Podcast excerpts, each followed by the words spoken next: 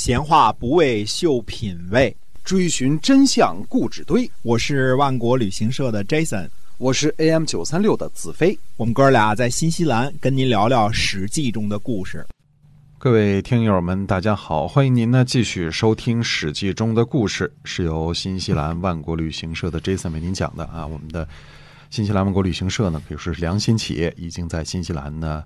我们已经有二十二年的历史了啊！希望您能够关注、搜索一下我们的公众号，就搜“新西兰万国旅行社”。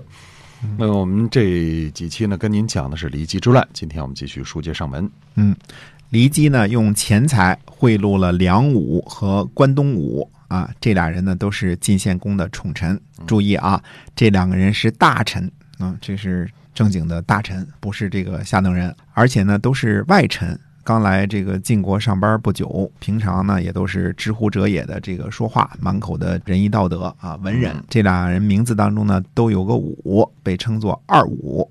俩五，俩五，俩五是一是一对儿是吧？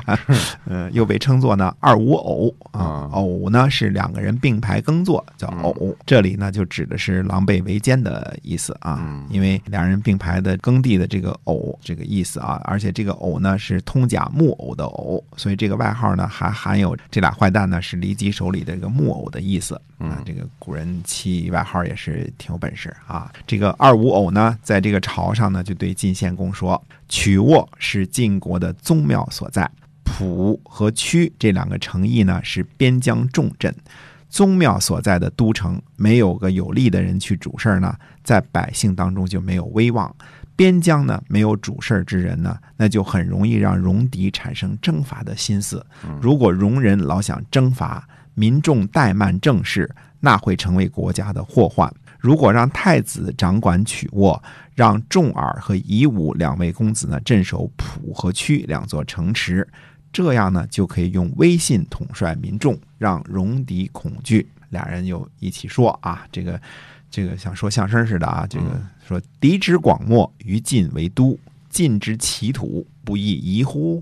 就是说呢，这个戎狄这个广漠的国土啊，都是晋国建立都邑的地方。晋国呢？开疆扩土，这对晋国是件多么好的事情啊！要不说这个知识分子犯坏的话，那真是比街头流氓混混这个可怕多了啊！张口闭口都是大道理，对吧？对，嗯，国家和人民的利益呀，对吧？都是这些个事情。可是背地里的呢，他是心藏祸水啊！就这种。处处以国家和人民利益为幌子，老是挂在嘴边儿，呃，又特别冠冕堂皇、自圆其说的这种胡说八道啊，这是优师和骊姬这个教育水平的人编不出来的。嗯啊，对，嗯，所以我们说，自古这个宦官呐、外戚专权的时候呢，总是要拉着这个无耻大臣一块下水，呃，这这这是其中的道理。嗯，比如说魏忠贤啊这种人渣，他也得有这个。饱读诗书的便捷大臣帮忙，才能够如鱼得水呢。光靠流氓是不行的哈。哎，对，郭德纲说这个就怕流氓会武术嘛，对吧？一个道理啊。从这个二五偶的这番话呢，我们还知道一个事实：在晋献公的时候啊，山西的大片土地是属于戎狄掌控之中的。嗯啊，戎狄呢才是山西的土著呢。只是呢，他们政治能力、组织能力、文化素养和军事能力呢，比晋国呢差的太多了。所以后来呢，都。逐渐的被吞噬了，啊，晋国呢是从晋献公手里才开始得到最大的发展，因为他爷爷、什么祖爷爷和这个爸爸这三代都是集中集中精力这个搞叛乱的嘛，对吧？到晋献公这儿才开始真正的大权在握了。